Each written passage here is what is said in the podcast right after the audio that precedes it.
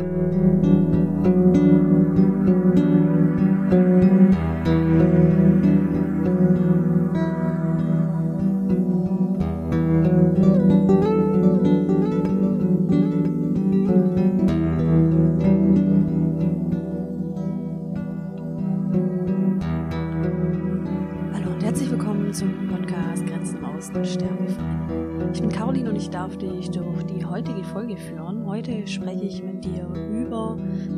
Narzissmus.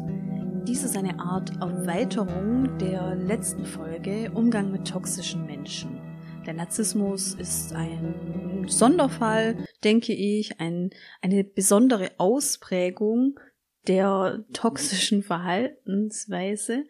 Und der Narzissmus kann uns begegnen in unserer Partnerschaft, in unserer Familie oder vielleicht auch sonst wo in unserem privaten und alltäglichen Umfeld. Ich werde dir heute drei Schritte für den Umgang mit Narzissten nennen und außerdem habe ich Betroffene von narzisstischen Beziehungen gefragt, was sie denn ihrem jüngeren Ich wünschen würden und die Antworten stelle ich dir auch vor. Viel Spaß! Ich beginne diese Podcast-Folge mit einer Geschichte aus der griechischen Mythologie. Narzis war ein junger, attraktiver Mann, der viele Herzen eroberte, den sich viele Menschen verliebten, der aber die Liebe der anderen nie erwiderte. Du kannst dir vielleicht vorstellen, dass das irgendwann auch für Unmut sorgte und irgendwann hat eine Göttin sich dann eingemischt und hat eine Art Fluch ausgesprochen über Narzis. Er solle sich selbst lieben und dann aber keine Erwiderung der Liebe finden.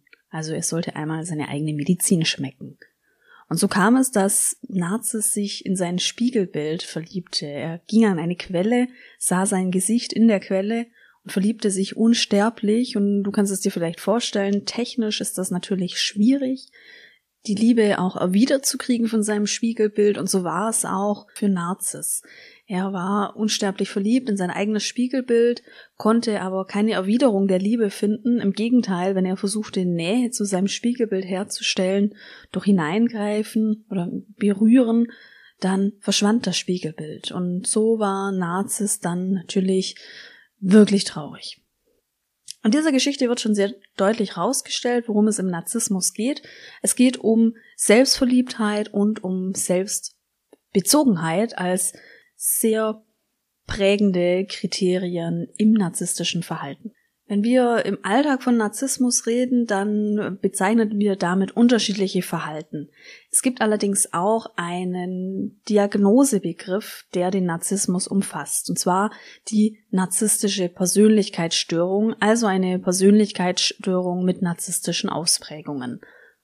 Wenn es eine Diagnose gibt, dann gibt es dazu natürlich auch verschiedene Kriterien, die erfüllt werden müssen. Und du weißt es vielleicht auch, eine Diagnose erfordert natürlich immer auch eine Messung, ein Abgleich. Also da steckt ein ganzer Prozess dahinter. Ich finde es nur wichtig, dass du den Hintergrund kennst, also dass wir hier tatsächlich auch eine Diagnosemöglichkeit haben in unserem Gesundheitswesen.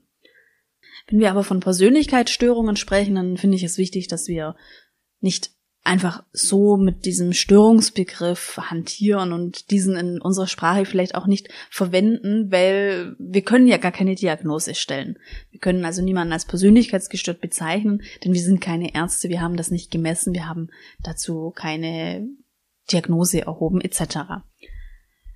Vielleicht ist es hilfreich für dich, da auch den Begriff der, des Persönlichkeitsstils zu verwenden. Das finde ich ganz wichtig, wenn es darum geht, den Begriff der Persönlichkeitsstörung jetzt nicht einfach so zu verwenden, weil, äh, ohne dass es eine Diagnose gibt.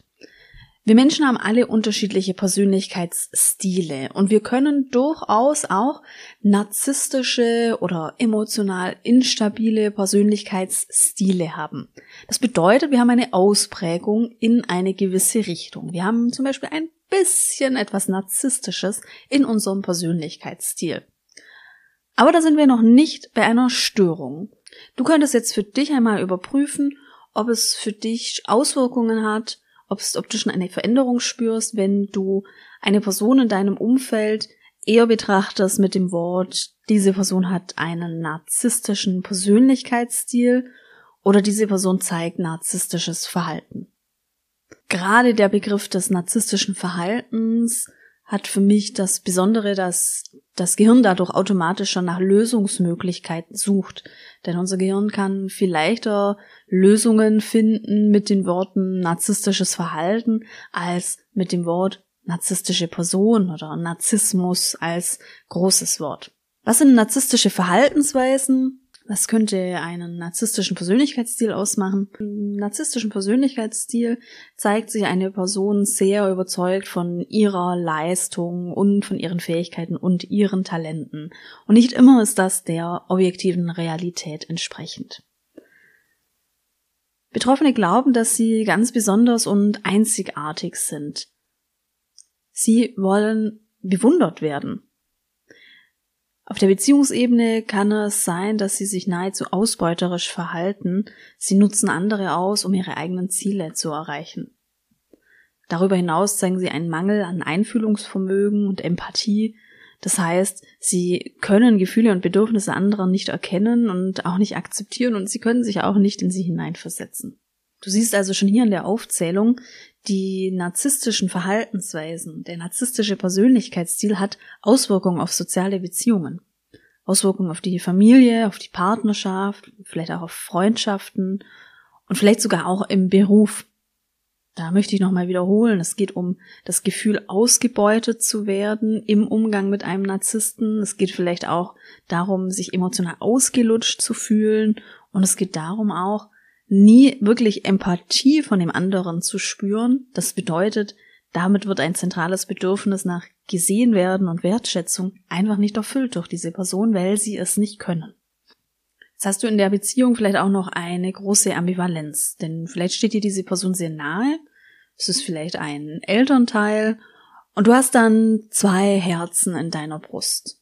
Du hast einen, einen Anteil in dir, der sagt, diese Person wird sich nicht ändern, halte dich fern von ihr, von ihr, breche den Kontakt ab. Und dann hast du eine andere Seite, die aber noch an das Positive glaubt, die vielleicht noch denkt, das ist doch mein Vater, vielleicht ändert er sich ja doch noch, vielleicht kann ich noch etwas bewirken. Das gleiche kann auch sein in einer Beziehung. Du hast den starken Wunsch, dich zu trennen, denn du merkst, diese Beziehung ist nicht gesund und dann hast du aber einen Teil, der dich noch zurückhält. Vielleicht geht es da um gemeinsame Kinder. Es gibt noch den Wunsch, vielleicht findet sich noch eine gemeinsame Lösung. Du möchtest dieses gemeinsame Leben nicht aufgeben.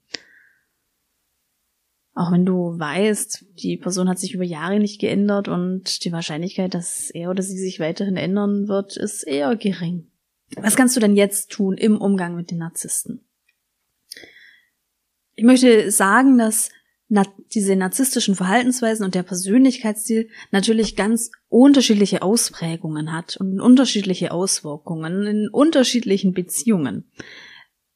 Es macht einen Unterschied, ob du einen Partner hast mit narzisstischem Verhalten oder ob es ein Vorgesetzter ist oder ob es vielleicht ein Elternteil ist.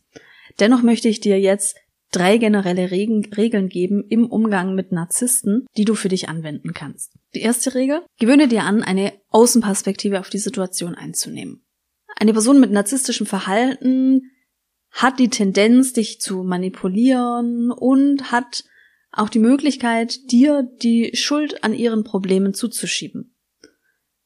Es kann jetzt zum Beispiel sein, dass du regelmäßig Konflikte hast mit dieser einen Person und dass du dann danach immer die Schuld bei dir suchst. Und zwar wirklich Schuld. Nicht eigene Anteile, nicht Verantwortung, sondern wirklich Schuld. Du bist schuld an Konflikt an sich, du hast alles falsch gemacht, du bist verantwortlich für die, für die ganze Misere. Es ist ganz toll, wenn wir immer bereit sind, auf unsere Anteile zu schauen und in Konflikten auch mal uns selbst betrachten. In der Begegnung mit einer Person mit narzisstischem Verhalten kann das aber sehr schnell kippen und plötzlich suchen wir eben nur noch die Schuld bei uns und das hat Auswirkungen auf unser Selbstbewusstsein.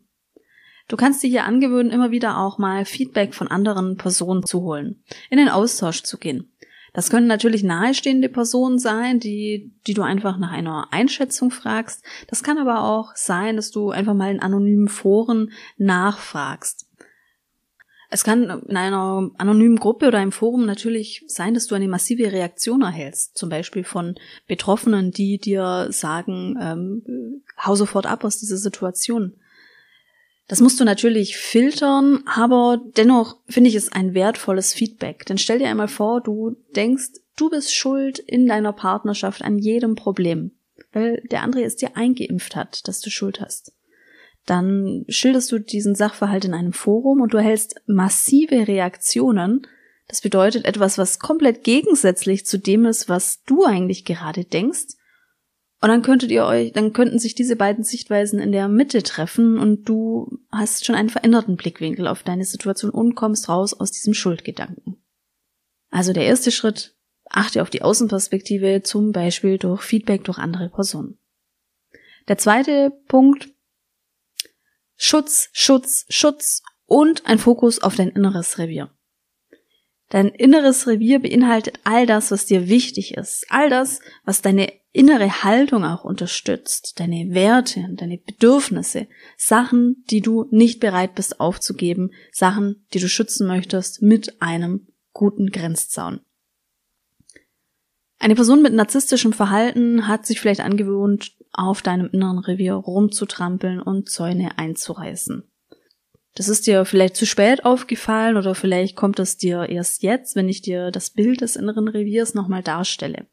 Du hast es vielleicht gemerkt, dass du in den Kontakten immer wieder dich nicht wohlfühlst, so ein komisches Gefühl im Bauch hast. Und all das sind Zeichen dafür, dass hier Grenzverletzungen stattfinden, dass wir sie aber halt noch nicht rational erfassen können. Hier geht es wirklich um Fokus. Hier geht es darum, dass du dich nochmal auseinandersetzt. Was sind eigentlich deine zentralen Werte? Was sind deine dir wichtigen Bedürfnisse? Dazu habe ich dir auch Folgen. Wenn du die Folgen noch nicht gehört hast, dann hör sie dir gerne nochmal an. Ich verlinke sie dir in den Show Notes. Also lege hier dein inneres Revier nochmal fest. Mach dir dieses, diese Konstruktion des inneren Reviers noch einmal bewusst. Dein inneres Revier festzulegen bedeutet auch, die Zäune festzulegen und die Grenzen zu markieren. Grenzen markierst du mit inneren Regeln, mit so nicht. Diesen Satz kannst du dir tatsächlich gerne merken. So nicht. Du kannst leichter auf Grenzverletzungen reagieren, wenn du überhaupt erst weißt, dass hier eine Grenze verletzt worden ist. Wenn du dann merkst, wichtige zentrale Werte oder Bedürfnisse werden jetzt gerade von der Person angegriffen, dann kannst du in die Verteidigung gehen. So nicht. Ein Beispiel, wenn du einen Vorgesetzten hast mit narzisstischem Verhalten und er hat ein bestimmtes Verhalten, das er hat viele Verhaltensweisen, die sehr schwierig für dich sind. Er hat aber eine bestimmte Verhaltensweise, die wirklich ganz elementar deine Bedürfnisse verletzt, deine Werte. Ein Beispiel wäre jetzt vielleicht deine Idee zu nehmen und äh, dabei zu ignorieren, dass es deine Idee ist, deinen Namen nicht zu nennen, also dich sozusagen auszubeuten für die eigenen Ziele. Wenn dieses Verhalten wichtige Werte oder Bedürfnisse von dir verletzt, dann gilt hier so nicht. Dann würde das bedeuten, dass du genau bei diesem Verhalten eben auch in die Handlung gehst und ein Stoppsignal setzt, und zwar im wörtlichen Sinne, und diesem Vorgesetzten sagst, so nicht. Und dann deine nächsten Schritte gehst, dir Unterstützung holst, personalrechtliche Unterstützung etc. Es kann jetzt aber auch sein, du hast einen Vorgesetzten, der beleidigt dich sehr gerne, wenn niemand dabei ist. Und auch hier geht es darum, Grenzen zu markieren, Stoppsignale zu setzen und vielleicht auch mal zu sagen, so nicht. Das gleiche gilt im Umgang mit ähm, Familienangehörigen, einem Elternteil, der auch an der einen oder anderen Stelle narzisstisches Verhalten zeigt. Auch hier legst du dein Revier fest, deine Stopppunkte. Du wirst sehen, du wirst die Kontakte viel leichter aushalten, wenn du merkst, du, wenn du weißt, du hast die Gewissheit, deine dir wichtigen Punkte auch verteidigen zu können und diese dann auch zu verteidigen. Ein, den Umgang mit einem narzisstischen Partner finde ich natürlich ganz besonders herausfordernd, denn hier sind ganz oft lange Abhängigkeiten in der Beziehung. Hier sind ganz tiefe Muster, die, die ihr entwickelt habt in eurer Beziehung und die verankert sind. An der Stelle würde ich dir tatsächlich empfehlen, dir eher Unterstützung zu holen, zum Beispiel durch viel Austausch mit Freunden, Familie, vielleicht aber auch mit Gleichgesinnten, anderen Betroffenen, die aus einer Beziehung mit narzisstischen Verhaltensweisen kommen oder eben auch durch Coaching. Also auch ich biete dir das an, diese Einzelbegleitung für eine gesunde Beziehung und ähm, auch mal raus aus einer narzisstischen Beziehung. Das waren die drei Schritte und jetzt möchte ich dir darstellen, was Betroffene ihrem jüngeren Ich wünschen würden. Auf Provokationen nicht eingehen.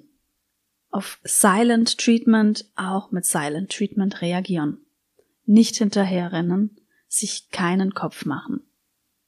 Irgendwann macht man sich von selbst keinen Kopf mehr, weil das manipulative Verhalten immer das gleiche ist, nur eine Wiederholung im Kreislauf.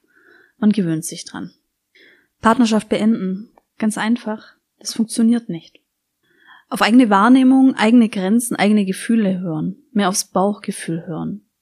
Ich habe leider zu oft auf mein Herz gehört und war im Grunde die, die darunter gelitten hat. Rückblickend würde ich sagen, auch auf andere Menschen, Freunde hören. Diese waren nicht in dieser Co-Abhängigkeit gefangen. Auf sein Inneres hören und einen eigenen Weg finden, bei dem es ihm gut geht. Es geht leider nicht nur, es gibt leider nicht nur die eine Lösung. Auf sein inneres Ich hören und einen Weg finden, bei dem es dem inneren Ich gut geht. Es gibt leider nicht nur eine Lösung. Zwischendurch mal die rosarote Brille absetzen und sich alles mit sehr viel Abstand ansehen. Auf mein Umfeld und meine Freunde hören, denn nahezu alle haben mich gewarnt, ich wollte nicht hören wegen der rosaroten Brille. Sich selbst treu bleiben und auch seine Hobbys und Träume verwirklichen. Das waren die Rückmeldungen von Betroffenen aus Beziehungen, die narzisstisch geprägt waren. Vielen Dank an all die Rückmeldungen. Danke für diese tollen und differenzierten Aussagen, für die Wünsche an das frühere Ich. Ich hoffe, auch du konntest davon jetzt etwas mitnehmen, von den drei Schritten, von diesen Rückmeldungen von Betroffenen. Und ich freue mich, wenn wir uns das nächste Mal hören.